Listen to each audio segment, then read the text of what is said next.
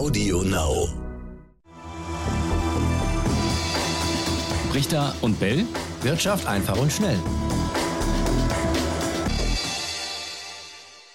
Und damit auch heute ganz herzlich willkommen zu einer neuen Folge Brichter und Bell Wirtschaft einfach und schnell. Und auch heute ist der Ukraine-Krieg unser beherrschendes Thema, denn Raimund, nach unserem letzten Podcast äh, ging es richtig ordentlich runter an den Börsen. Wir hatten ja über diese bekannte Marke gesprochen, die bis dahin ja gehalten hatte im DAX. Ja, und kurz nachdem wir unsere Folge abgeschlossen haben, konnte die sich nicht mehr halten. Da ging es dann nach unten. Es ging so noch weiter runter. Lass uns das mal ähm, Stück für Stück aufdröseln. Was genau ist passiert und wie ist jetzt im Moment die Stimmung bei den Anlegern?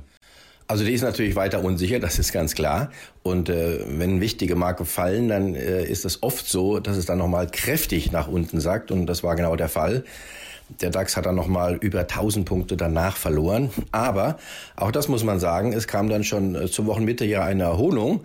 Und jetzt ist er wieder an dieser Marke dran. Es gibt charttechnisch zumindest noch kein neues Signal, weil äh, die Marke immer noch damit gefallen ist. Aber zumindest hat sich die Lage etwas beruhigt und einige Anleger kann man zumindest sagen, die haben dann doch die tieferen Kurse zum Einstieg genutzt. Ja, das waren teilweise richtig, richtig dicke Pluszeichen, äh, jedenfalls an einem Tag, äh, wie man das, also ich jedenfalls zuletzt beim Corona-Crash erlebt habe. Das war, weiß ich nicht, 7, 8, 9 Prozent im Plus teilweise der DAX. Also gut, das war die Gegenbewegung zu den dicken, dicken Minuszeichen, die wir vorher erlebt haben. Aber Raimund, ähm, vielleicht nochmal generell. Wir haben ja vor fast drei Wochen gesagt, politische Börsen haben kurze Beine. Dass sich sowas eigentlich nicht wirklich auswirkt. Jetzt ist genau das Gegenteil eingetroffen. Wir reden ja auch von einem Krieg. Wir reden von massiven wirtschaftlichen Sanktionen. Gibt es denn generell noch andere Börsenweisheiten, die du jetzt im Moment feststellst, die irgendwie eingetroffen sind oder die auch gar nicht gelten, die sich nicht bewahrheitet haben? Also zunächst kann man sagen, es gibt in solchen Situationen häufig diesen Tennisball-Effekt. Und genau der ist eingetreten. Wenn man Tennisball nach unten fallen lässt, dann springt der nach oben ab. Und genau das ist ja im DAX passiert. Das hat aber langfristig jetzt noch keine große Bedeutung. Dann gibt es äh, diese Börsenweisheiten, die sagen, greife niemals in ein fallendes Messer. Ähm, das würde bedeuten, ah, wenn es so kräftig nach unten geht, äh, dann nicht zugreifen, denn es könnte schmerzhaft werden. Dagegen gibt es andere Börsenweisheiten, die kennen vielleicht auch äh, viele von euch da draußen. Da gibt es einige, die sagen, äh, kaufen, wenn die Kanonen donnern, also eine ganz alte Börsenweisheit, die natürlich ethisch äh, durchaus ähm, zweifelhaft ist. Man denkt ist nicht an das ja. Leid derjenigen, die äh, unter diesem Kanonendonner und den Folgen leiden. Aber ich sag mal, wir versuchen trotzdem hier ja auch in unseren äh, Breiten noch äh, normal zu leben und auch äh, ein normales Leben zu führen, soweit es geht und auch dieses Leid mal auszublenden. Und das tun dann eben einige und die kaufen dann tatsächlich. Und wenn man jetzt mal äh, die Sache nüchtern betrachtet, muss man auch sagen, die Unternehmen, die Aussichten der Unternehmen, auch gerade derjenigen, die im DAX sind oder auch weltweit agieren, die sind ja durch diesen Krieg nicht so in die Bredouille gekommen, dass man sagen müsste, es geht jetzt überall das Licht aus. Sondern teilweise gibt es ja auch noch gegenläufige Effekte. Es gibt die, äh, die Inflation, die ja noch da ist. Und an dieser Inflation verdienen ja auch viele Unternehmen. Sie erhöhen die Preise und damit erhöhen sie auch ihre, ihre Gewinne. Und äh, da gibt es jetzt die ja vielleicht interessante Entwicklung, dass die Kurse gefallen sind die Gewinne möglicherweise aber nicht im gleichen Ausmaß fallen, wie die Kurse gefallen sind. Möglicherweise steigen sie sogar. Das heißt, die Unternehmen sind sogar günstiger geworden. Ja, und das machen sich dann offenbar auch einige Nutze, zunutze und die steigen jetzt ein. Welche Werte konnte man das beobachten? Haben besonders gelitten und profitieren jetzt wieder sehr stark?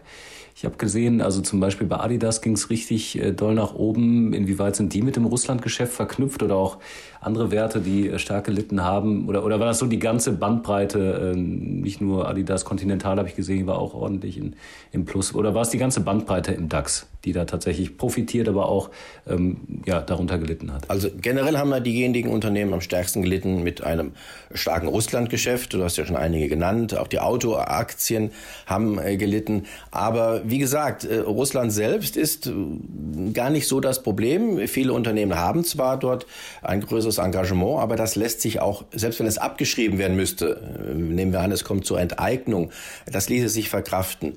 Ähm, die große Angst war eher vor den Sanktionen und vor Gegensanktionen und dass daraus eher eine Wirtschaftskrise entsteht.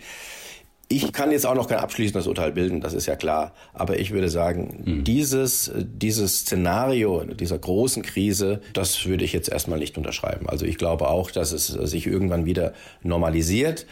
Und äh, sehen wir es mal, sehen wir es mal andersrum. Wenn es tatsächlich ganz, ganz schlimm kommt, äh, nehmen wir an, ein, äh, ein neuer Weltkrieg, dann ist das Problem der Aktienanlage wohl für uns alle das geringere, oder? Das glaube ich wohl auch. Ja, aber wie du auch eben gesagt hast, es gibt halt Stand jetzt, wenn man selber noch nicht direkt betroffen ist, auch noch Leute, die dann natürlich entsprechend klar auf ihr eigenes Depot gucken und äh, dann zuschlagen, wenn es günstiger wird. Gleichzeitig aber auch, und da haben wir ja auch schon drüber gesprochen, war es ja so, dass äh, einige auch noch auf weiterfallende Kurse gewettet hatten und sich dann wieder eindecken mussten, wo es dann doch wieder nach oben ging. Äh, vielleicht das nochmal kurz erklärt für alle, die uns jetzt nicht so häufig hören und sich gerade fragen, was redet der da? Aber das war ja auch ein Phänomen, was wir jetzt erkennen konnten, wo es so stark wieder nach oben ging, oder?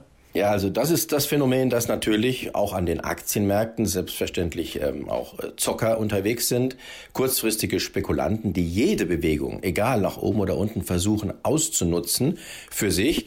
Und da ist es völlig egal, ähm, worauf diese Bewegungen gründen. Ja, und die profitieren dann sogar, wenn die Kurse fallen. Sie wetten nämlich auf fallende Kurse. Das kann man an der Börse tun. Und das verstärkt dann auch diese Abwärtsbewegung. Wir haben ja über diesen 1000 Punkte Fall des DAXes äh, geredet und auch die anschließende Erholung. Die verstärkt es auch wieder. Denn wenn die Wetten geschlossen werden müssen, wenn man das sagt, okay, jetzt geht's aber doch wieder in die andere Richtung, dann führt das zu gegenteiligen äh, Entwicklungen. Und auch darüber haben wir, glaube ich, schon mal gesprochen. Wir könnten ja mal, und das ist vielleicht auch ein Vorschlag eines Zuhörers, äh, den wir bekommen haben, demnächst mal über über solche Geschäfte wie Short Selling, also Leerverkäufe, Wetten auf fallende Kurse mal genauer reden und da vielleicht mal ein bisschen diese Sache aufdröseln. Auf jeden Fall, ja, definitiv. Da gab es öfter schon Anregungen. Das ist auf der Liste ganz oben. Vielleicht noch kurz, ähm, weil uns das jetzt natürlich intensivst beschäftigt, der Krieg, die Auswirkungen, weil es ja eben auch ganz viele wirtschaftliche Folgen hat. Die Europäische Zentralbank hat auch getagt in dieser Woche und auch reagiert auf die ganzen Entwicklungen. Was genau haben die jetzt beschlossen oder angekündigt? Ja, das ist, war schon interessant. Es war zu erwarten gewesen, dass sie dieses Anleihekaufprogramm, was im Zuge der Corona-Krise äh, lanciert worden ist, dass dieses Anleihekaufprogramm ausläuft. Das war erwartet worden. Aber es gibt ja noch ein weiteres Anleihekaufprogramm. Und das ähm, dachte man, das wird erst in äh, etwas fernerer Zukunft auslaufen. Jetzt hat aber die EZB hier schon angekündigt, das doch relativ zeitnah auslaufen zu lassen. Und das würde dann tatsächlich bedeuten, dass das zusätzliche Geld, das in die Wirtschaft gepumpt wird, dass das dann nicht mehr kommt. Und das ist eher ein Zeichen, was man als eher ja ein härteres Zeichen äh, ansieht. Und das war doch einigermaßen überraschend. Man hat auch gleich einen Hüpfer im Eurokurs gesehen. Das war die Konsequenz daraus, dass man sagt, na, die EZB ist doch etwas härter, als man erwartet hat. Aber auch da ist äh, das letzte Wort noch nicht gesprochen. Warten wir ab. In der nächsten Woche ist ja vor allen Dingen wichtig, da tagt die amerikanische Notenbank. Und da wird jetzt ja ein erster Zinsschritt nach oben erwartet. Ein Viertelprozentpunkt. Wir sind gespannt. Mhm. Auch hier vielleicht nochmal kurz die, die, die ganz kurze Erklärung, Raimund. Diese Anleihekaufprogramme, äh, was für Anleihen sind das und, und warum profitiert die Wirtschaft davon, wenn da das Geld fließt und, und wie genau funktioniert das für alle, die das nicht so auf dem Zettel haben? Also im Prinzip lässt sich sagen, äh, damit schafft die EZB oder schafft eine Notenbank neues Geld, Geld, das vorher noch gar nicht da war. Und wenn neues Geld in die Wirtschaft und auch in die Finanzmärkte gepumpt wird, ist das eigentlich auch klar. Das wird äh, zu einem Teil natürlich verwendet, zu einem Großteil.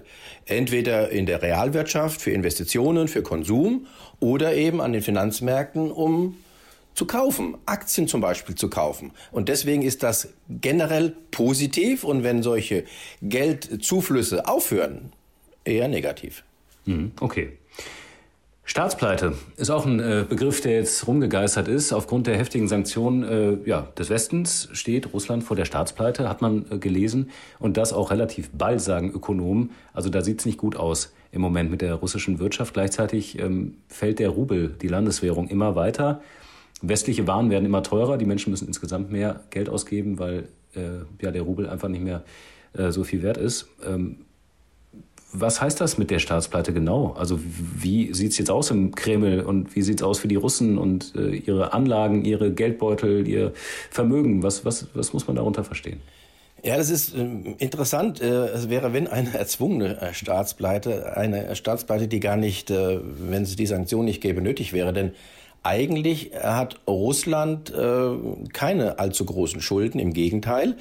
Russland hat einen großen Bestand auch an Währungsreserven, also an, an ausländischen Währungen, die die Zentralbank hat. Nur das Dumme ist, dass Russland jetzt verboten wird, an diese Währungsreserven ranzugehen und sie zu verwenden, zum Beispiel, um den Rubelkurs zu stützen. Und das ist das Problem, wenn du irgendwo äh, einen Goldschatz hast, aber dir jemand sagt, du darfst diesen Goldschatz nicht verwenden, äh, jetzt bist du pleite. So kann man sich das vorstellen. Und das ist jetzt der Fall. Bewusst natürlich, um äh, Präsident Putin unter Druck zu setzen, Möglicherweise hilft das auch, ihm ein bisschen zum Einlenken zu bewegen. Weiß ich nicht. Fragezeichen, Fragezeichen. Aber das steckt natürlich dahinter und wir sind gespannt, ob es funktioniert. Ja, mal schauen, wo wir in einer Woche stehen. Unsere zehn Minuten sind schon wieder rum heute. Das ist unser Motto. Einfach und schnell. Und dementsprechend äh, sage ich schönen Dank, Raimund, und euch auch fürs Zuhören. Und wenn ihr Fragen habt oder Ideen, Anregungen, die wir besprechen können in unserer Folge, in unserem Podcast, dann schreibt uns gerne. Wir haben eine E-Mail-Adresse brichter und bell.ntv.de de und dann freuen wir uns auf das, was kommt. So ist es, wir freuen uns und wir würden uns noch mehr freuen, wenn wir irgendwann wieder mal über positivere Themen sprechen könnten. Also ja. ciao, ciao, ihr da draußen. Macht's gut. Bis dann. Jawohl. Richter und Bell. Wirtschaft einfach und schnell.